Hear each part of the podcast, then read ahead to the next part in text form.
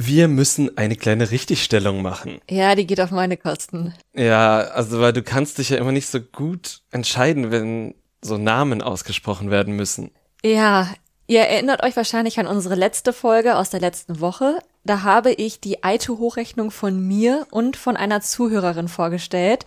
Und vielleicht ist aufmerksamen Zuhörenden aufgefallen, dass ich sie erst Louis und dann immer Liu genannt habe. Ja, da ist dir irgendwas durchgegangen. Was ist denn nun richtig? Louis wie Luisa. Ah ja, und nicht Liu wie Liusa. Richtig. Es tut mir sehr leid, Louis. Es liegt nicht an dir, es liegt an mir. Ich habe wirklich ein Problem mit Spitznamen, die irgendwie von meiner Norm abweichen. ja, du hast Darf ich das erzählen? Ja, erzähl. Wir hatten während der Corona-Pandemie immer so mit Freunden so Kneipenquizzes über Zoom gemacht und da hatte eine Freundin auch mal eine, ja, eine ihrer Freundinnen dabei und sie hieß wohl eigentlich Franziska und ihr Spitzname war Frenze.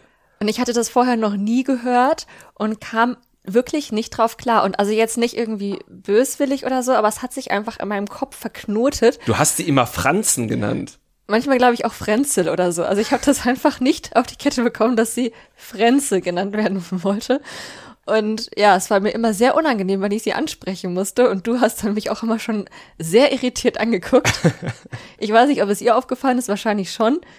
Maria, ich weiß, du hörst unseren Podcast manchmal, falls du das jetzt hörst, Grüße gehen raus. Inzwischen weiß ich, deine Freundin heißt Frenze. Sehr gut. Und da wir das geklärt haben, steigen wir jetzt mit unserer normalen Folge ein.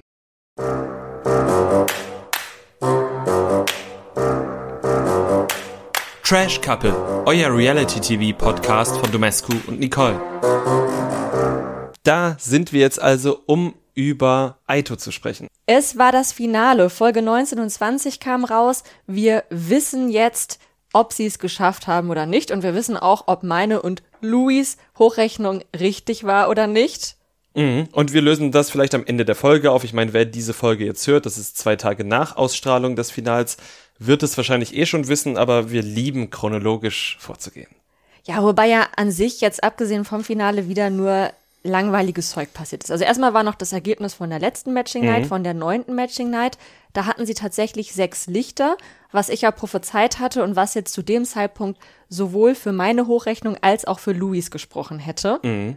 Da wussten wir es ja noch nicht besser. Genau.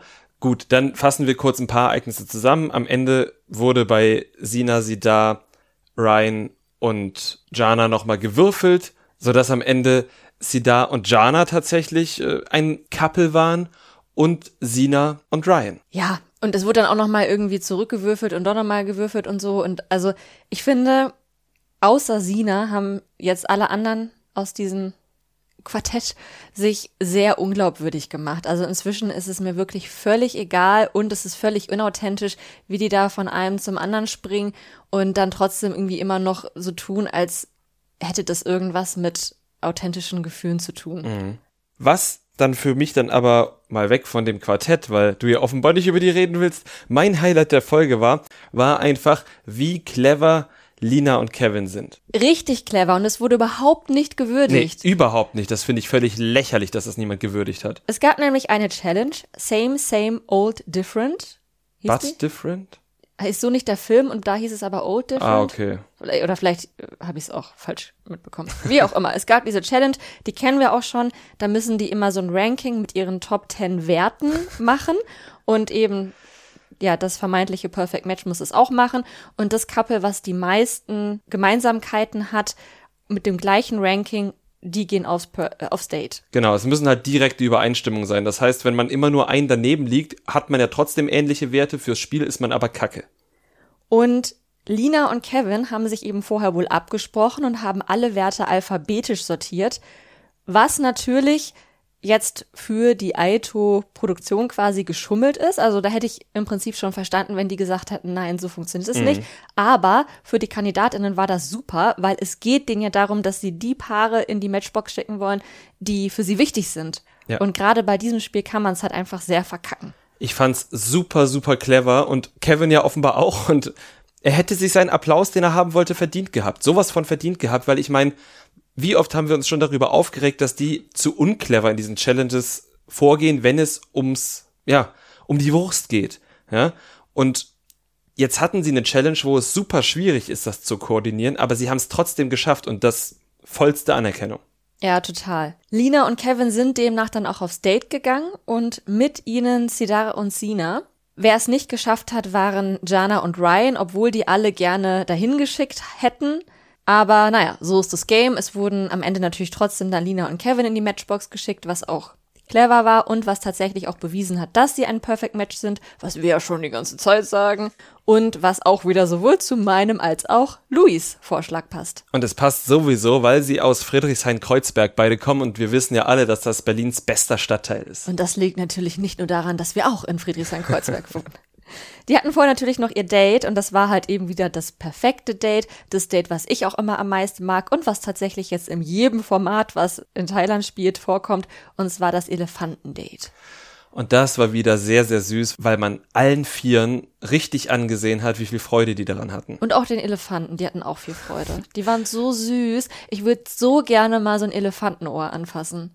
Das Nur das so Ohr oder auch den Rüssel? Ähm, auch den Rüssel, aber vor allem gern das Ohr. Ich fasse bei Tieren immer gern die Ohren an. Mhm. Ich die Nasen, witzigerweise, ja. Also von daher ist das, passt das ja ganz gut. Ich fasse auch deine Ohren übrigens gerne mhm, an. Ich weiß. Aber das ist nichts Sexuelles. Das nee. ist wirklich, ich fasse einfach gerne Ohren an. Ja, weil mein eines Ohr ist komisch, von daher ist das, eignet sich das besonders gut dafür. naja, lassen wir das Ohrthema und kommen zurück zum Date neben den Elefanten streicheln und den Bananen ins Mäulchen werfen, hatten die dann auch noch ihre Gespräche. Auch da hat man gemerkt, dass an sich jetzt beide Couples irgendwie ganz gut miteinander funktionieren würden. Also auch Sidara und Sina, die haben auch noch mit den Vorurteilen aufgeräumt, die sie voneinander hatten. Wie gesagt, wurden dann eh Kevin und Lina in die Matchbox gewählt. Sie waren dann ein Perfect Match. Alle haben sich gefreut. Alle haben ihren Groll vergessen, den sie fünf Minuten vorher noch auf die beiden hatten. Und dann war erstmal dicke, fette Party angesagt. Genau, und zwar eine recht ordentliche, wo alle gesagt haben, jetzt wird gesoffen. Und dann haben sie auch gesoffen. Es haben sehr viele Leute mit sehr vielen anderen geknutscht. Ich fand, das war ein sehr schöner Abschluss für so eine eigentlich sehr zünftig, nee, sehr züchtig begonnene Staffel. Ja, auf jeden Fall. War eine wilde Poolparty. Und am nächsten Tag, als dann alle sich ein bisschen ausgekatert hatten, wurde dann gerechnet. Endlich. Endlich wurde mal gerechnet. Sandro schien zunächst das Heft des Handelns in die Hand zu nehmen und hat es dann auch versucht zu koordinieren und scheiterte dann am, ja, an den nicht gemachten Hausaufgaben seiner MitstreiterInnen. Das war halt schon krass. Also es waren ja, glaube ich, auch mehrere, aber mhm. wir haben jetzt vor allem immer Lisa Marie gesehen, aber ich glaube, sie war nicht die Einzige, glaub die sich auch. das halt nicht gemerkt hat, mit wem sie wann zusammensaß. Manche hatten auch einfach falsche Sachen in Erinnerung. Jetzt auch nicht nur von sich selbst, sondern auch von denen, die eben schon nicht mehr in der Villa waren. Und an dem Punkt war mir jetzt eigentlich klar, das kann nichts mehr werden. Mir auch. Also, das sind ja falsche Grundannahmen. Und wenn man davon ausgeht, dann geht eben vieles nicht auf. Und ich fand das aber so schön, das zu sehen, nachdem ich eigentlich am Anfang genervt war, was sie uns alles zeigen. Ich wollte doch jetzt nur das Finale sehen. Aber da habe ich gedacht, okay, es ist eben doch nicht so einfach, weil nur weil man es ausrechnen kann, heißt es nicht, dass es klappen muss, weil man sich ziemlich viel merken muss. Als Edda dann die Feder in die Hand genommen hat, mhm. das das, Zepter. das Heft Hand. des Handelns. Ah ja, oder das Heft, was auch immer. Dann hatte ich kurz einen Hoffnungsschimmer, dass sie das doch packt. Aber ja, können wir schon mal sagen, hat nicht gereicht. Es hat nicht gereicht, aber auch, wenn ich mich recht an diese Szene erinnere, hat Edda dann gesagt, nein, so, aber sie wurde am Ende überstimmt bei irgendeiner Unstimmigkeit und dann hat sie gesagt, na, ich würde es eigentlich anders probieren und wir wissen nicht, ob Edda, wenn sie das jetzt alleine hätte lösen dürfen, es auch gelöst hätte. Ja, es gibt ein Indiz dafür. Mhm. Da kommen wir aber dann wahrscheinlich gleich zu. Ja, ich würde sagen jetzt. Jetzt reden wir über die zehnte Matching Night. Also, ja, wir haben euch jetzt eh schon irgendwie gespoilert und ihr habt die Folge wahrscheinlich eh schon alle gesehen. Ja. Deswegen ist jetzt auch egal. Also, letzte Matching Night, Männerwahl, die hatten sich natürlich alle abgesprochen. Und was jetzt hier neu war, war, dass am Ende, als alle dann zusammensaßen, als die einzelnen Lichter angegangen sind, Sophia immer schon direkt gesagt hat, dieses Licht steht für. Mhm. Und da war sofort klar, sie haben es nicht geschafft, weil warum sollten sie das sonst sagen? Weil wenn alle Lichter angegangen wären, hätten die ja nicht mehr erklären müssen, ne, ja. so und so. Also, also da dachte ich, okay, jetzt, jetzt ist safe, haben es nicht geschafft. Mhm. War ein guter Hinweis, ja. Sie haben ganz gut gestartet. Etty hat Maya gewählt, die sind auch tatsächlich ein Perfect Match. Dann hat Sandro Julia gewählt, auch die sind tatsächlich ein Perfect Match. Und dann ging schief. Mhm. Paddy hat Edda gewählt Und in meiner Hochrechnung hätte das noch gestimmt, in Louis schon nicht. Tatsächlich war es aber auch falsch. Sie Mhm. sind kein Perfect Match. Aber machen wir mal erstmal weiter. Genau. Paolo hat Lisa gewählt. Das ist wieder korrekt. Dann war Martin dran und er hat Afra gewählt. Und das war jetzt, glaube ich, der erste von deiner Theorie, der nicht gestimmt hat. Genau. Und mir ist auch dann aufgefallen, dass die Produktion dann so ein Bing eingespielt hat. Also es klang halt schon wie so ein Fail-Ton. Und leider habe ich nicht drauf geachtet, ob es diesen Ton oder irgendwas anderes auch schon bei Paddy gab, weil eigentlich war das ja schon das erste Falsche. Aber da war ich ja noch davon überzeugt, dass es stimmt. Vielleicht habe ich dann einfach nicht so aufmerksam zugehört. Bei Martin ist es mir aber aufgefallen, da haben sie uns so ein kleines akustisches Signal gegeben. Ja, das habe ich auch wahrgenommen. Also es war so stark, dass ich es auf jeden Fall auch wahrgenommen habe. Ja. Dann hat sie da Sina gewählt. Und auch da gab es so ein bisschen so gruselige Musik, denn auch das ist falsch. Und dann zuletzt hat Ryan Jana gewählt. Die wären jetzt bei mir falsch gewesen, waren aber tatsächlich richtig. Genau. Was können wir am Ende konstatieren? Hatten du oder Louis es richtig? Weder noch. Wir hatten es beide falsch und tatsächlich auch genau bei den drei Paaren, wo die Teilnehmenden in der Villa es falsch hatten. Also können wir es jetzt ausrechnen Wir, tatsächlich? wir können es jetzt Ah, ausrechnen. gut. also ich habe es jetzt quasi korrigiert. Und zwar lag der erste Fehler eben schon bei Paddy. Er hätte nicht Edda wählen sollen, sondern er hätte Afra wählen müssen. Und da muss ich auch sagen, dass ich darauf nicht gekommen wäre, weil ich in meiner Excel-Tabelle einen Fehler hatte. Und zwar in der allerersten Matching Night hatte Afra erst Paddy gewählt, da war Damenwahl. Und da gab es dann immer noch eine Frau zu viel. Und dann hatte Maya eben als letzte auch Paddy gewählt. Und Paddy hat sich dann für Maya entschieden, sodass Afra raus war. Und ich habe mir das falsch rum notiert. Ich habe mir halt notiert, dass er sich für Afra entschieden hat und dass Maya raus war und hatte mir die dementsprechend als No-Match markiert, weil es in dieser Matching Night schon zwei Perfect Matches gab, nur zwei Lichter und das ging halt nicht auf. Das heißt, ich wäre so oder so nicht auf Afra und Paddy gekommen. Womit ich nicht sagen will, dass ich sonst gelöst hätte, aber hätte Paddy sich in der ersten Matching Night direkt für Afra und nicht für Maya entschieden, dann hätte es sicherlich anders ausgesehen. Okay. Dann hätte es ja auch drei Lichter gegeben. Dann hätte es drei Lichter gegeben und dann wäre man vielleicht irgendwie schneller drauf gekommen und die vielleicht auch. Der zweite Fehler war dann Martin. Der hätte nämlich Sina wählen müssen. Martin und Sina sind ein Perfect Match. Das hatten weder Louis noch ich. Allerdings hat Edda das vorgeschlagen. Genau, und ich glaube, da wurde, das war der Punkt, wo sie abmoderiert wurde, wo Ja. alle gesagt haben, danke Edda, dass du uns auf den richtigen Weg gebracht hast, aber ganz bis zum Ziel folgen wir dir dann doch nicht. Ja. So in der Art. Also wer weiß, wir haben jetzt nicht gesehen, was Edda jetzt irgendwie dann Mhm. ganz durchdekliniert hätte, aber vielleicht hätte Edda das gelöst. Ja, genau, denn das letzte, ja, was, weiß ich nicht, auf meinem Zettel steht's nicht. Was steht denn in der Excel? Wer hätte das letzte Perfect Match sein müssen? Das letzte Perfect Match hätten dann Sidare und Edda sein müssen, Mhm. die noch nie zusammensaßen. Okay, darauf hätte man auch wirklich nur schwerlich kommen können. Ja, genau. Also ich glaube, Sina und Martin saßen auch nie zusammen Mhm. und genau, saßen sie nicht und Afra und Paddy eben auch nicht. Mhm. Sie saßen halt nur fast zusammen. Okay, Ja. ja. genau. Also dementsprechend ist es auch so schwierig, diese drei Couples zu finden, weil alle drei noch nie zusammensaßen. Dementsprechend ist es vielleicht dann auch für die Leute im Haus schwierig gewesen, aber so wäre es richtig gewesen. Okay, also, das haben wir jetzt rausgefunden. Wie fandst du die Staffel? Ja, durchwachsen. Also ich finde nach wie vor, dass diese, dieses Dreieck mit Jana, Sidare und Ryan mir einfach zu viel Sendezeit bekommen hat. Das war irgendwann einfach nur noch nervig und unglaubwürdig. Und klar, die wollen alle Sendezeit, die wissen, dass Drama irgendwie gut ankommt und so. Aber wenn dann halt wirklich im 10-Minuten-Takt sich umentschieden wird und dann aber wieder so mit voller Inbrunst und so und ja, also die haben sich einfach alle drei unglaubwürdig gemacht und es war auch irgendwann nicht mehr unterhaltsam. Ja, das stimmt. Also, genau. Und das Problem dieser Staffel war ja gar nicht, dass dieser Arc so nervig wurde, sondern dass sie daneben keinen zweiten Handlungsstrang hatten. Wenn sie den gehabt hätten, halb so schlimm, dann zeigst du das halt weniger. Aber sie hatten ja quasi diesen Handlungsstrang und dazwischen immer nur, ja, Lina hat für 20.000 verkauft oder ja, dass mir allein nichts weiteres einfällt, ist halt leider nicht gut für diese Staffel. Ne? Ja, ich weiß nicht, also irgendwie, vielleicht hat auch die Gruppenharmonie nicht gestimmt. Das kann man natürlich so durch den Fernseher irgendwie schlecht beurteilen. Aber es kam irgendwie einfach nicht so eine Stimmung auf, die sich jetzt irgendwie übertragen hätte auf mich als Zuschauerin. Mhm. Geht mir auch so. Also ich hatte tatsächlich am Ende, was ich am Anfang nicht gedacht hatte, weil es mir am Anfang alles so völlig egal war, trotzdem meine Lieblinge. Aber Welche? mh, na, ich hatte schon Spaß mit Kevin und Lina, die fand ich zusammen gut und jetzt nicht nur, weil sie aus Friedrichshain-Kreuzberg kommen, sondern irgendwie fand ich die Dynamik gut und die beide haben ein bisschen gerechnet und so. Fand ich irgendwie ganz angenehm und mich hat Edda einfach nachhaltig beeindruckt, weil sie am Anfang ja so ein bisschen in so einem Drama drin war, sich sehr schnell da rausgenommen hat. Das wurde ihr irgendwie super schlecht ausgelegt, dass sie sich aus Drama zurückgezogen hat, was ich überhaupt nicht verstehe. Zieh dich doch aus Drama zurück, ist alles gut. Ja. Und dann, ja, alle mochten sie irgendwie nicht und dann kommt sie und ballert da so einen raus beim Taktieren, fand ich gut. Ich finde auch, dass wir von Edda zu wenig gesehen haben. Also es fing ja wirklich gut an, wie du auch gerade skizziert hast. Und ich glaube, was dann auch manche ihr vorgeworfen haben, wie zum Beispiel äh, jetzt zuletzt Etty, dass sie irgendwie so auf Sendezeit aus war, das hätte gut werden können. Also ich hätte ihr diese Sendezeit wirklich sehr gerne gegönnt.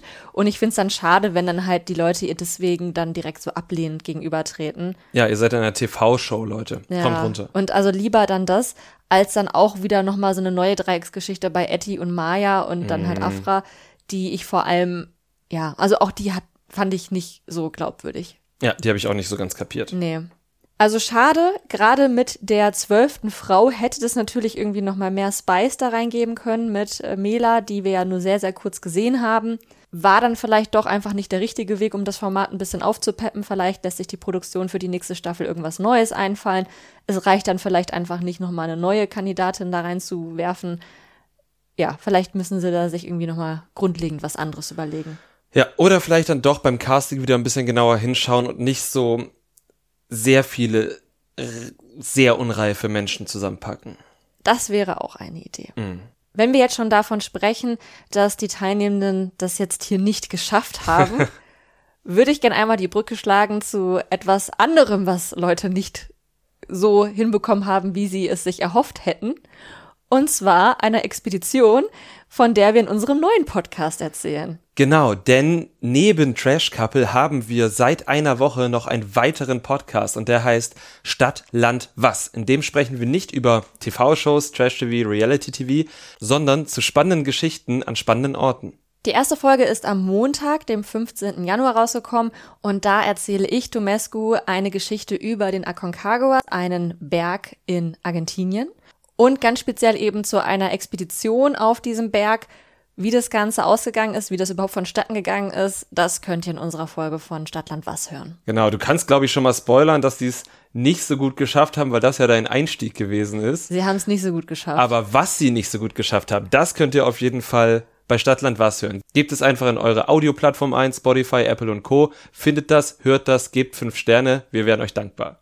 Und dann bleiben wir einfach mal direkt in der Wildnis.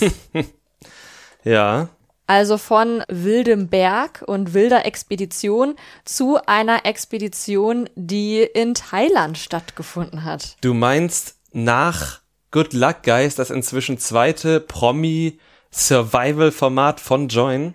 Wir reden von Reality Backpackers, wo man sich jetzt die ersten zwei Folgen auf Join angucken kann.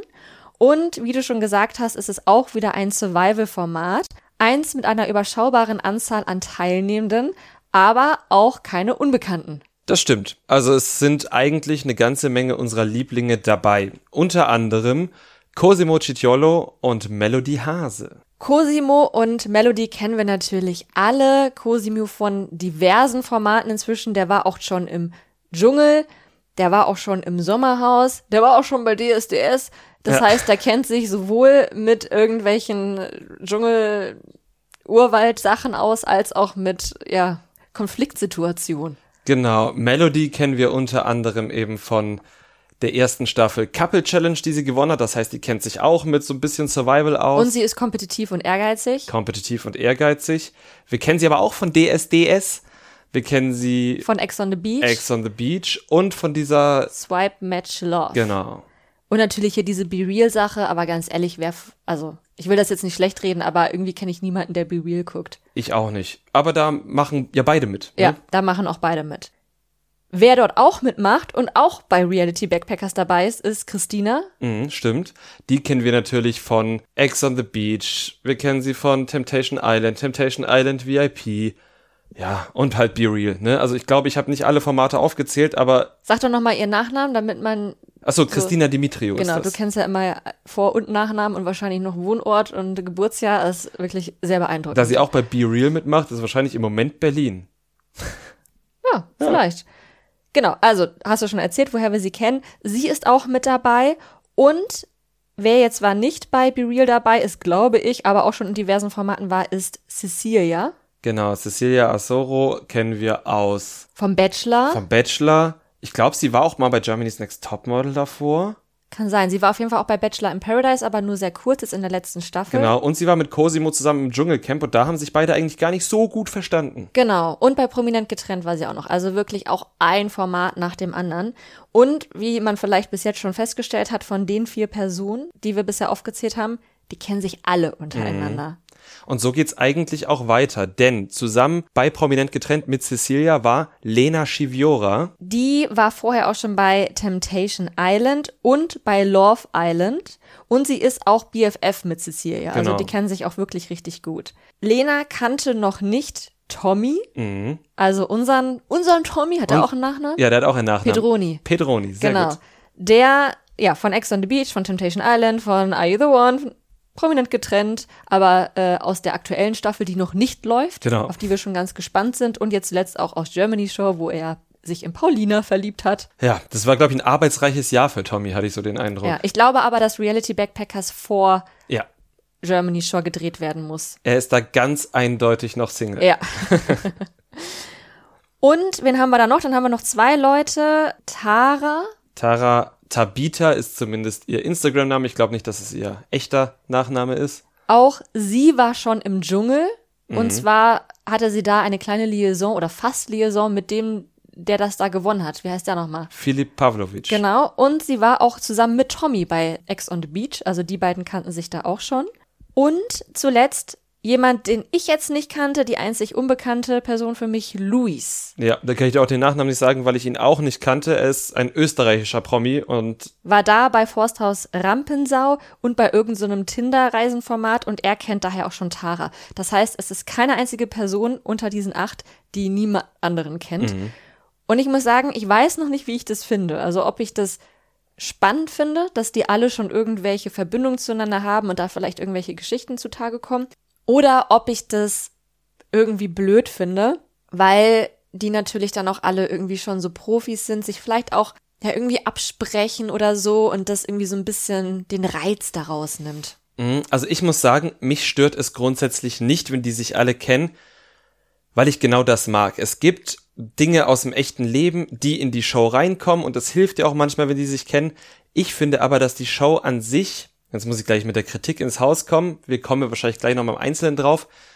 Ich finde sie sehr gut ausgedacht und nicht so gut konzipiert. Genau, kommen wir erstmal dazu, worum es überhaupt bei dieser Show ja. geht. Also, die acht Leute, die wir jetzt vorgestellt haben, die kommen erstmal in eine krasse Luxusvilla in Thailand. Mhm. So wie wir das halt immer kennen. Es kommt erst die eine Person, dann die andere Person, dann werden die immer mehr, lernen sich kennen und finden da auch erstmal schon mal so einen Geldkoffer, wo 120.000 Baht drin mhm. sind. Und die ersten, es waren Cosimo, Melody, Christina und Tommy. Nee, Quatsch, nicht Melody, Cecilia. Mhm. Die bedienen sich dann schon mal an dem Geld und denken sich, oh ja, geil, steht ja hier rum, ist vielleicht für was anderes gedacht, ist eigentlich der Gewinn, den wir später gewinnen sollen, stecken wir trotzdem schon mal ein. Angeblich denken die alle zu dem Zeitpunkt noch, die werden da in der Villa eine geile Zeit mit sehr viel Party verbringen. Und das glaube ich schon mal nicht. Das glaube ich auch nicht. Und das finde ich nämlich blöd. Also, mhm. weil es kommt dann, als alle dann da sind, kommt so ein Truck angefahren und der hat acht Wanderrucksäcke mit Wanderschuhen, wo deren Sachen drin sind. Also es sind deren Wanderschuhe und es sind deren persönliche Gegenstände. Das heißt, die haben die ja selber gepackt. Oder zumindest abgegeben und die wenn ich eine Villen, ein Villenformat drehe, nehme ich keine Wanderschuhe mit. Ja, richtig. Und dann auch so diese Überraschung, die dann halt kam, als sie erfahren haben, ihr müsst jetzt hier gleich irgendwo lang wandern, habe ich den auch nicht abgekauft. Nee. Also auch wenn das jetzt alle schon Profis sind, das Schauspieltalent war dann doch nicht überall so vorhanden. Ja, leider. Und das ist halt so schade, weil das Format ja eigentlich ein sehr gutes ist. Und zwar ist das Format eine Schnitzeljagd. Und zwar werden die KandidatInnen dann mit ihren Wanderrucksäcken irgendwo auf der Insel Koh Samui ausgesetzt. An unterschiedlichen Orten? An unterschiedlichen Orten und müssen dann mit kleinen Etappen und kleinen Tipps, so wie in so einer Schnitzeljagd, zurück zu dieser Villa finden. Also eigentlich eine super coole Idee. Sie werden dafür auch in Zweierteams aufgeteilt, die ähnlich wie jetzt bei Good Luck Guys nach Farben sortiert sind und auch auf jeden Fall nach Hintergedanken. Ja. Das Team Lila bilden Lena und Tommy, die halt zu dem Zeitpunkt dann wahrscheinlich beide Single waren und auch sofort aufeinander abgehen und flirten und sowas. Es geht sogar so weit, dass Lena während der ersten Wanderung ihre High Heels anbehält. ja, sehr clever. Team Gelb Team Sunshine quasi, Mhm. bilden Cosimo und Melody, die sich ja auch schon wirklich sehr gut kennen, aber ich glaube, das war hier nicht das Ausschlaggebende, sondern dass Melody extrem ehrgeizig ist und Cosimo null ehrgeizig. Ja, das stimmt. Dann gibt es Team Rot, das sind Cecilia und Luis, der Österreicher. Vielleicht irgendwie einfach, weil Cecilia eh eine polarisierende Person ist, die halt viel Konfliktpotenzial in sich trägt und Luis glaube ich auch. Ich glaube auch, die, die, die stoßen sich ein bisschen ab noch, ja. Und bei Team Orange gilt das Gleiche. Das sind dann Tara und Christina. Und die mögen sich irgendwie von Anfang an auch nicht. Und Tara versucht sich da noch zusammenzureißen. Christina vielleicht in ihrem Maße auch, aber kann das, glaube ich, nicht so gut wie Tara. Ja, vielleicht versucht Christina das auch, aber da sind die Maßstäbe ja etwas anders. Und wie du schon gesagt hast, in diesen Teams werden sie dann an unterschiedlichen Punkten ausgesetzt, kriegen eine Schatzkarte, einen Kompass und that's it. Und ein Funkgerät oder so ein Handy oder so. Sie kriegen ein, so ein altes Handy, mit dem sie auch dann unter den Teams kommunizieren sollen, weil die alle gegenseitig Tipps für andere Teams bekommen. Also, ja. ja, auch das stört mich schon wieder. Also ich hätte es tatsächlich ein bisschen besser gefunden, wenn es wirklich Seven vs. Wild mäßig gewesen wäre. Also ich meine, die haben ein Kamerateam, was mit denen mit auf deren Schnitzeljagd läuft. Und diese Etappen, die du angesprochen hast, sind kleine Zeltstationen, wo für die schon ein Übernachtungszelt aufgebaut Mhm. wurde, ein Toilettenzelt, ein naja, Duschzelt, wenn man es so nennen kann, und auch, ich glaube, die Möglichkeit, sich was zu essen zu machen. Ja, also es ist super äh, unluxuriös, muss man sagen, aber für, so wie es angeteasert wurde, doch ein bisschen zu luxuriös für meinen Geschmack. Ja, und dafür waren sie auch alle so sehr enttäuscht und ja, auch hier wieder, ne, wie viel von dieser Enttäuschung es war, wie viel wussten sie denn schon von dem, was da auf sie zukommt. Und da fand ich jetzt auch nicht so toll, dass wir als Zuschauende die Bedingungen nicht kennen. Also wir wissen halt noch nicht, was hat es mit diesem Geld auf sich? Ist das wirklich dann am Ende der Gewinn? Was passiert jetzt mit denen, die was geklaut haben? Also ein bisschen, was haben wir da jetzt schon gesehen? Da kommen wir gleich nochmal draus zu sprechen. Aber wie lange sind die jetzt unterwegs? Gibt es irgendwie eine Deadline? Ähm, wir haben jetzt im Teaser schon gesehen für die nächste Doppelfolge, dass die sich auch irgendwie treffen. Unter welchen Umständen dürfen die sich treffen? Was dürfen sie, was dürfen sie nicht? Welche Hilfsmittel haben sie? Das wissen wir halt alles nicht. Und in so einem Survival-Format wüsste ich das irgendwie gerne. Ja, und das ist gerade auch wieder Survival-Format genannt. Ich habe es ja auch so eingeführt. Das ist es für mich leider tatsächlich nicht mehr. Ja. Also es wurde ja auch schon an Good Luck Guys kritisiert, dass es so ein bisschen gestaged wirkt, manche Situationen, aber da fand ich es überhaupt nicht schlimm, weil die Spiele im Mittelpunkt standen und bei den Spielen nichts gestaged war. Jetzt bei diesen, sie können ja keine drei Meter gehen, um ohne irgendeine Truhe aufzumachen und damit wieder irgendwas zu machen. Und du kannst mir nicht erzählen, dass die an einem Tag nur zweieinhalb Kilometer schaffen würden, weil so groß ist diese Insel ja auch nicht und den Rest an sich nichts tun, aber sie dürfen ja wahrscheinlich auch nicht ins Zelt weitergehen, wenn sie besonders schnell sind, weil das Kamerateam das so und so geplant hat. Ja. Und also, mh, also ich muss dieses Format bestimmt noch irgendwie ein, zwei, drei Folgen schauen, aber im Moment muss ich sagen, finde ich die Idee spitzenklasse, aber wenn sie mich damit abholen wollen, müssen sie es survivaliger gestalten. Ja, ich bin da ganz bei dir. Also wir haben dann in der zweiten Folge gesehen, dass tatsächlich alle Teams ihre Übernachtungsstation dann erreicht haben und dass dann das Team von Melody und Cosimo tatsächlich einen Tipp gefunden hat, den sie dann an Cecilia und Luis weitergegeben haben.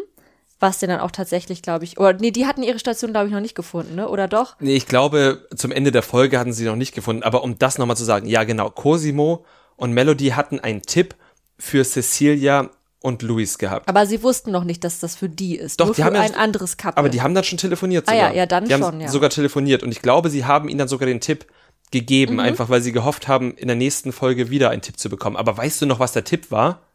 das fand ich das konstruierteste fast in der ganzen Folge. Dass sie irgendwie so und so weitergehen müssen. dass sie halt nicht? rechts an, dass sie, sie also wir Sie kamen da an, sie standen vor dieser Mauer. Wir haben noch gesehen, wie sie darauf zugelaufen sind. Und der Tipp war, geht rechts an der Mauer vorbei. Entschuldige bitte. Niemand geht auf eine Mauer zu, die ja auch irgendwie nur drei Meter breit ist, bleibt davor so- stehen. wie- oh mein Gott, ich weiß nicht, was ich tun soll. Das ist doch kein Lemming. Bei Sims passiert das immer. Ja, das Wenn da ein Gegenstand irgendwie im Weg steht, dann gehen die nicht einfach drum rum oder so, sondern dann stehen die davor und dann haben die so ein ärgerliches Symbol über den Kopf und dann hören sie einfach auf mit der Aktivität, die sie vorhatten. Ja. So waren Cecilia und Louis. Genau, und das glaube ich einfach nicht. weißt du, das, das, das nimmt mir den Glauben an dieses Format so ein bisschen, solche Situationen. Ja, also ich würde auch noch sagen, wir gucken uns noch Folge drei und vier an. Mhm. Da treffen die sich dann ja alle und wir wissen eben noch nicht, welche Bedingungen jetzt noch weiter gelten, was die noch so am Tag irgendwie machen müssen. Vielleicht kommen ja sogar noch irgendwelche Spiele dazu oder so, ne? Wir wissen nix. Wir bleiben da erstmal dran, aber ich muss auch sagen, die Euphorie, die ich noch im ersten Drittel von Folge 1 hatte oder auch bei Good Luck Guys, hat sich jetzt hier noch nicht eingestellt. Muss ich auch sagen. Dann kommen wir mal zum echten Survival-Format. Der Dschungel, der, Der beginnt. Dschungel, der geht morgen los. Also wir nehmen diese Folge gerade am Donnerstag auf. Morgen am Freitag geht der Dschungel los. Das heißt, wenn ihr hier unsere Podcast-Folge hört, falls ihr die direkt am Samstag hört, ist der Dschungel natürlich schon gestartet. Und wenn ihr diese Folge hört, waren wir schon auf einer Dschungel-Release-Party oder Premierenparty. Genau, denn wir wurden eingeladen zur Dschungel Release Party von dem ehemaligen Dschungelcamper Julian F.M. Stöckel und wir sind sehr aufgeregt, weil eben auch unter anderem Reality Backpacker Cosimo da sein wird und ja, mal gucken. Wir hoffen, wir können kurz mal mit ihm quatschen. Und auch Kada und Easy werden da sein. Und es wird auch einen roten Teppich geben, auf dem natürlich nicht wir laufen, sondern dann all die anderen. Und ich bin wirklich sehr gespannt, wie das wird. Ich war noch nie auf so einer Veranstaltung. Ich stand auch noch nie vor einem roten Teppich und habe irgendwen da beklatscht. Ich schon, aber nur mit Fußballern.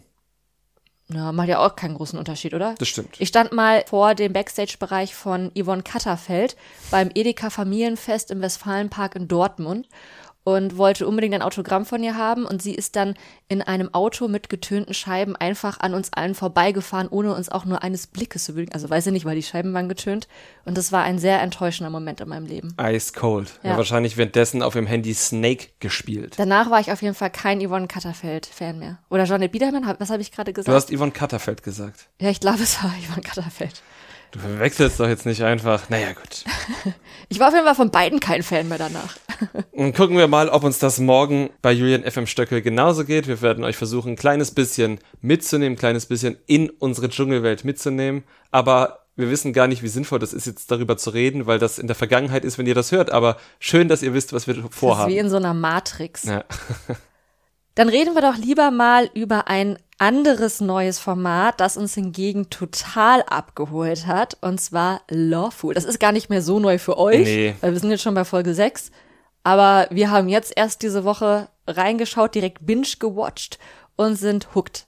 Es ist so gut. Einfach weil es was Neues ist und weil es mit so vielen Erwartungen spielt. Es ist ein Dating-Format, wo auch nur so zwei Handvoll Leute dann drin sind, die erstmal davon ausgehen, dass alle Singles sind. Und dann erfahren sie durch diesen Creep Lawful. Durch diesen Creep. Ja, ich weiß, du bist der größte Fan. Domescu wäre in seinem nächsten Leben gerne der Lawful. Ja, unbedingt. Jedenfalls, dieser göttliche Clown verrät dann, dass es eben nicht alle Singles sind, sondern einige vergeben. Und zwar nicht nur grundsätzlich vergeben, sondern sogar sich ganze Paare in der Villa befinden. Und die Leute in diesem Format haben jetzt halt die Aufgabe, diese Paare zu entdecken und rauszuwählen, damit deren Gewinnsumme steigt und sie am Ende dann eben wirkliche Singles als GewinnerInnen küren können. Das Interessante daran ist eben, dass die Paare ja da mit in dem Spiel drin sind und natürlich ein anderes Interesse haben. Sie wollen das natürlich gewinnen, diese Geldsumme.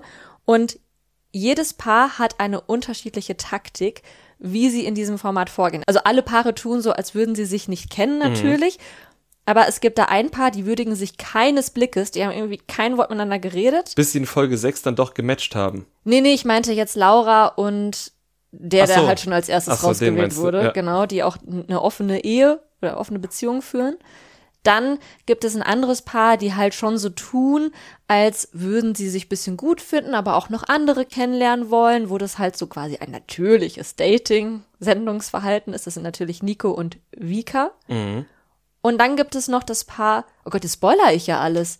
Ja, aber äh, was heißt spoilerst du alles? Also ich meine, wer jetzt auch schon Folge 6 geguckt hat, für den ist das kein Spoiler. Ja, ich glaube, Vika und Nico sind noch eins der Paare, die auch schon recht früh Mhm. bekannt gegeben werden. Aber dann nenne ich mal die anderen einfach nicht, weil wir wissen ja nicht, wie weit ihr Ja. seid. Es ist auf jeden Fall super spannend, wie jedes Paar irgendwie eine andere Taktik fährt und wie ja auch die Paare untereinander nicht wissen, wer das andere Paar ist und sich dann alle gegenseitig verdächtigen. Das ist wirklich herrlich. Es ist wirklich gut und dieses Format holt mich so richtig ab, auch weil es einfach eben diese Spannung bringt. Dann bringt es Intrigen, aber ganz andere als in der normalen Dating-Show. Es gibt ganz andere Gedankenspiele als in der normalen Dating-Show. Und durch diese offene Ehe, die wir da sehen, normalisiert es endlich mal auch offene Beziehungen in einer Dating-Show. Ja. Weil wir haben doch schon so oft darüber gesprochen, dass das Verhalten von manchen Männern oder manchen Frauen in Dating-Shows ja nur unter der Prämisse scheiße ist, dass sie eine monogame Beziehung eigentlich wollen. Und wir haben schon so oft ja gesagt, ja, das wäre doch voll cool, wenn er einfach sagen würde oder wenn die beiden einfach sagen würden, wir führen eine offene Beziehung, weil dann können wir nämlich zusammen sein und das mit den anderen auch noch machen und wie sowas eben funktionieren kann oder welche Probleme das vielleicht auch mit sich bringen kann, wenn man in einem Haus wohnt, können wir jetzt hier bei Loveful sehen oder konnten wir in den ersten Folgen von Loveful sehen und ich finde das super spannend. Ich auch. Ich finde auch super spannend, dass halt immer, wenn ein Paar rausgewählt wird, ein anderes Paar, sage ich jetzt mal, hinterherkommt und dass dann halt wieder alle Karten offen stehen, weil man dann halt auch wieder nicht weiß, sind die beiden Neuen, die jetzt kommen, Singles oder haben die vielleicht schon einen Partner oder eine Partnerin in der Villa oder sind sie vielleicht vergeben und deren Partner oder Partnerin kommt erst noch. Also alles ist möglich. Das liebe ich, das macht das Ganze spannend. Und was ich hier auch richtig gut umgesetzt finde, ist, dass wir als Zuschauende ein bisschen was wissen, aber nicht alles wissen. Wir können also ein bisschen miträtseln, aber wir sind jetzt trotzdem wissender als die Leute in der Villa, was das Ganze halt nochmal spiciger macht und was zumindest bei mir schon so ein bisschen den Wunsch weckt, am Ende des Formats alles nochmal von Anfang zu gucken, weil ich dann weiß, ah, die haben das also von Anfang an so und so gemacht. Das ist also dark als Reality. Richtig. Ja. Also auf jeden Fall von mir eine absolute Empfehlung. Wenn ihr noch nicht reingeguckt habt und euch von Nicole noch nicht gespoilert gefühlt habt, dann äh, schaltet da gern mal ein. Und schreibt uns, wie ihr es findet. Bei Instagram, da heißen wir nämlich Trash Couple. Wir haben auch schon überlegt, ob wir nicht in diesem Format mitmachen könnten, Mhm. weil das wäre halt mal auch im vergebenen Format, wo das halt auch irgendwie gut funktionieren könnte, ohne dass wir uns dabei irgendwie hassen müssten. Ja. Muss man halt auch klare Regeln definieren am Ende. Ja. Aber ich denke, das könnte man ja schaffen. Aber ihr würdet uns verraten, wahrscheinlich alle. Ja, wir müssten auf jeden Fall vorher alle unsere Podcasts löschen. Und vielleicht so mit so verstellten Stimmen da reingehen. naja. Es gibt noch ein anderes Format, das quasi neu ist, beziehungsweise das jetzt diese Woche angefangen hat. Und das ist die Bachelors. Die Bachelors. Du hast es gesehen, ich habe es nicht gesehen. Ich habe trotzdem eine Meinung dazu. Vielleicht Sag die doch mal. ich zuerst, also Ja. erst meine unfundierte. Also erstmal nur ganz kurz, das einzig Neue da, oder nein, nicht das einzig Neue, aber das Neue daran ist, es gibt jetzt zwei Bachelor. Ja, und ohne jetzt gesehen zu haben, wie das genau abläuft, muss ich sagen, finde ich Bombe, weil A, mussten sie mal was Neues machen und B, finde ich super legitim, dass die Frauen auch endlich mal Auswahl haben, weil was hast du vorher gemacht? Wenn du vorher nur einen Bachelor hattest und du fandst den nicht gut, wolltest du tatsächlich nach Folge 1 irgendwie selbst gehen oder redest du dir dann, weil es eben das Format ist, den Mann, den du eigentlich gar nicht gut findest, wochenlang schön, einfach weil du ihn ja gut finden musst und dir am Ende auch noch ein Producer oder eine Producerin irgendwie einredet, dass du ihn gut finden musst. Ja, das denke ich auch. Ich finde, mit diesem neuen Konzept gibt es auch ein paar neue spannende Änderungen. Allerdings muss ich jetzt auch direkt mal sagen, dass ich jetzt nicht finde, dass die Kandidatinnen dadurch jetzt eine größere Auswahl haben. Okay. Also, ich weiß, dass mir da manche widersprechen würden. Ich finde, allein optisch sehen sich die beiden Bachelors sehr ähnlich. Ja, total. Ein und dieselbe Person. Nee, das nicht. Okay. Aber es ist halt der gleiche Typ Mann. Es sind beides brünette, durchtrainierte, recht große Männer. Also der eine, ähm, Sebastian, sieht, also ist kleiner als Dennis, aber auch er ist groß. Also es sieht dann halt immer so aus, als wäre Sebastian recht klein, weil Dennis einfach sehr groß ist, aber auch Sebastian ist eigentlich groß.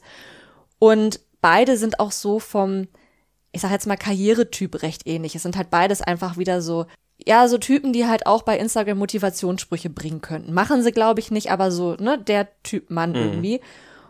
Aber sie sind tatsächlich dann doch vom Charakter her unterschiedlich. Also Sebastian macht ja zumindest in der ersten Folge einen eher ruhigeren Eindruck. Er ist halt wirklich so der klassische Bachelor, der sich dann so sehr gewählt gibt, keine Gefühle verletzen will. So, so der gestriegelte Typ, würde ich jetzt mal mhm. sagen. Während Dennis da halt schon eher so Typ Schweizer ist. Ich dachte auch erst, er wäre Schweizer, aber ich glaube, er kommt aus Bayern. Okay. Also, zumindest redet er so, als würde er aus Bayern kommen. Oh, ich lehne mich gerade sehr weit Du lehnst dich super weit aus dem Fenster. Ich kann das jetzt nicht, ich kann es nicht verifizieren, aber muss dazu sagen, Nicole ist, was Dialekte erkennen und erst recht nachmachen angeht, nicht so gut. Nee, ich mache das auch nicht. Aber also was ich damit sagen will, ist, dass gerade wir wissen, dass ja alle die Bachelors und Bachelorettes aus der Schweiz, wenn die dann immer bei Bachelor in Paradise auftauchen, die sind ja dann doch immer alle so ein bisschen freizügiger und auch freizüngiger. Also was so, also die halten jetzt haben, haben jetzt kein Blatt vorm Mund. Ah, ja, okay. Wie sagt man? Oh Gott, weiß ich nicht, ob man freizügig sagt, aber jetzt, wo ich weiß, was du meinst, finde ich das einen sehr schönen Begriff, ehrlich gesagt. ja, irgendwie bin ich heute wieder nicht so stark da mit, mit so Metaphern. Aber wie auch immer, er ist auf jeden Fall frecher. Also mhm. er sagt dann schon direkt da, wenn er irgendwas merkwürdig findet, sprich, wenn er jetzt auch eine Frau irgendwie nicht gut findet. Und ist auch direkter, was so dieses Kompetitive betrifft. Mhm. Also während Sebastian sich da halt noch so sehr zurückhält und erstmal irgendwie, ne, er will jetzt hier alle kennenlernen und gibt sich halt wirklich als Gentleman, stellt sich Dennis da hin und sagt, ich bin jetzt hier der Hahn im Korb und ich suche mir jetzt hier die Frauen aus, so nach dem Motto. Ja, okay, aber dann gibt's doch tatsächlich, auch wenn die optischen Unterschiede aus meiner Sicht jetzt nicht so super groß sind, gibt es doch charakterliche Unterschiede, wo die Frauen da tatsächlich eine gewisse Auswahl haben. Genau, aber halt optisch eben nicht. Mhm. Vielleicht ist es ja auch so gewollt, dass halt dass jetzt nicht irgendwie eine Frau sagt, ich stehe von vornherein nicht auf Blonde, deswegen ist der zweite Bachelor mhm. mir egal, sondern dass die Frauen halt wirklich gezwungen sind oder da, dass die Frauen jetzt quasi wirklich auf beide stehen könnten und dass es dadurch mehr Konfliktpotenzial gibt, weil die Bachelors dürfen sich halt auch die Frauen quasi wegnehmen und die ja, Frauen okay. dürfen natürlich auch sagen, ich interessiere mich jetzt doch mehr für den. Also das macht das Ganze vielleicht noch ein bisschen spiciger um jetzt nochmal ganz kurz beim Thema Diversität zu bleiben, auch die Frauen, die Kandidatinnen sind leider nicht divers. Mhm. Also es ist wieder überwiegend eine weiße Mannschaft dort. Ich fand die Frauen jetzt auch alle eher gleich. Also, ne, stimmt natürlich jetzt nicht so ganz, aber was halt auch so Körperform betrifft, Hautfarbe betrifft und so Sportlichkeit, war es jetzt eher wieder so der gleiche Typ Frauen. Das finde ich ein bisschen schade, weil es jetzt ja auch, es sind irgendwie über 20 Frauen gewesen. Ich glaube 24 am Anfang oder oh, so. Das ist viel. Mhm. Und da hätte man halt auf jeden Fall mehr Diversität in verschiedenste Richtungen mit einbringen können. Mhm. Ja, davon ist man irgendwie, nachdem es ein paar Jahre gab, wo es besser war, offenbar wieder abgerückt so ein bisschen. Ja. Vielleicht haben die beiden Bachelors auch irgendwie sehr strikte Vorgaben gehabt, mhm. ich weiß es nicht wir werden sehen, wie sich das entwickelt. Was ich auf jeden Fall gut fand, war, dass es halt ähm, dadurch auch eine Änderung im Datingverhalten gab, weil normalerweise war es ja immer so, dass dann der Bachelor in der ersten Nacht der Rosen alle Frauen kennengelernt hat, die sind alle aus dem Auto gestiegen oder gar mit Motorrad oder Helikopter an und dann, ne, hier hast du irgendwie einen selbstgestrickten Schmetterling. Diesmal war es anders, bevor die Bachelors mit den Frauen nach Thailand geflogen sind, haben die so ein Dating-Speed-Marathon gemacht wo die dann jeweils, ich glaube, es waren zwölf oder elf Frauen, getroffen haben. Auch wahrscheinlich nur so, keine Ahnung, maximal eine halbe Stunde oder so. Halt wirklich so Speed-Dating-mäßig und da mussten die sich direkt entscheiden, gebe ich der jetzt eine Rose oder nicht, nehme ich die mit nach, ach, ach Quatsch, die sind gar nicht in Thailand, Entschuldigung, äh, nach Südafrika oder nicht. Mhm, krass. Ja. Und wie viele sind da mit nach Südafrika gekommen? Oh, ich bin so schlecht mit Zahlen, aber ich glaube, sie hatten irgendwie beide jeweils zwölf Rosen mhm. oder elf. Also es waren doch noch am Anfang mehr Frauen mhm. und dann sind halt so viele dann mit nach Südafrika okay. gekommen. Ich erzähle wahrscheinlich gerade total Mist und ihr schüttelt alle die Köpfe. Aber ist doch egal. Die Hauptinformation ist doch, es waren relativ viele Frauen und davon sind nicht alle mit nach Südafrika gekommen. Es gab eine Vorauswahl in Deutschland. Und jedes Date war anders. Also jede Frau musste sich anscheinend irgendwas überlegen, was zu ihr passt. Es hatte natürlich nicht jeder ein außergewöhnliches Hobby. Also manche waren jetzt auch einfach in irgendeiner Bar oder so. Eine hatte auch Geburtstag und hat so ein bisschen Geburtstagstisch so aufgedeckt. Aber da waren echt richtig coole Sachen dabei. Also von irgendwie einem kurzen Basketball-Match zu, also es war auch wieder so sehr viel Sportliches, so mit irgendwie Yoga und was nicht alles. Ich glaube, das Coolste war Autos zerschrotten. Mhm. Und ich glaube, Ziegen haben sie gestreichelt, in so einem Streichelzoo. Du sagst doch immer, Ziegendates sind nicht so cool. Aber die haben die ja nicht gemolken, die haben die nur gestreichelt. Ja, okay. Und das ist besser? Ja. Okay. Na gut. Kann ich nachvollziehen. Hat es denn die Ziegenfrau geschafft? Oh, ich weiß, ich, also es war so schnell und es waren so viele Frauen, die, wie ich finde, zum Großteil sehr ähnlich aussahen. Ich weiß es nicht mehr. Also es gab auf jeden Fall auch eine Frau, die hat sowas mit einem Hund hier irgendwie so Agility-Training gemacht. Die hat es, glaube ich, nicht geschafft. Und ich bin mir da nicht mehr sicher, ob die Ziegenfrau, ob es überhaupt, ich weiß nicht mal, gerade, ich zweifle gerade an meiner kompletten Existenz. Waren es überhaupt Ziegen? Waren das andere Tiere? Ich weiß es nicht mehr. Na gut. Wir werden es vielleicht in den nächsten Wochen noch herausfinden. Vielleicht reden Sie ja da nochmal über das Ziegendate. Wir haben auf jeden Fall jetzt schon wieder eine echte Mammutfolge mit richtig, richtig vielen Formaten aufgenommen. Und dann würde ich einfach sagen, damit wir das gar nicht unnötig lang in die Länge ziehen, würde ich sagen, folgt uns bei Instagram, folgt uns bei Spotify, folgt uns bei Apple, gebt uns überall fünf Sterne. Und wenn du dann dieser Folge nichts mehr hinzuzufügen hast, sage ich, gehabt euch wohl. Bis zur nächsten Woche.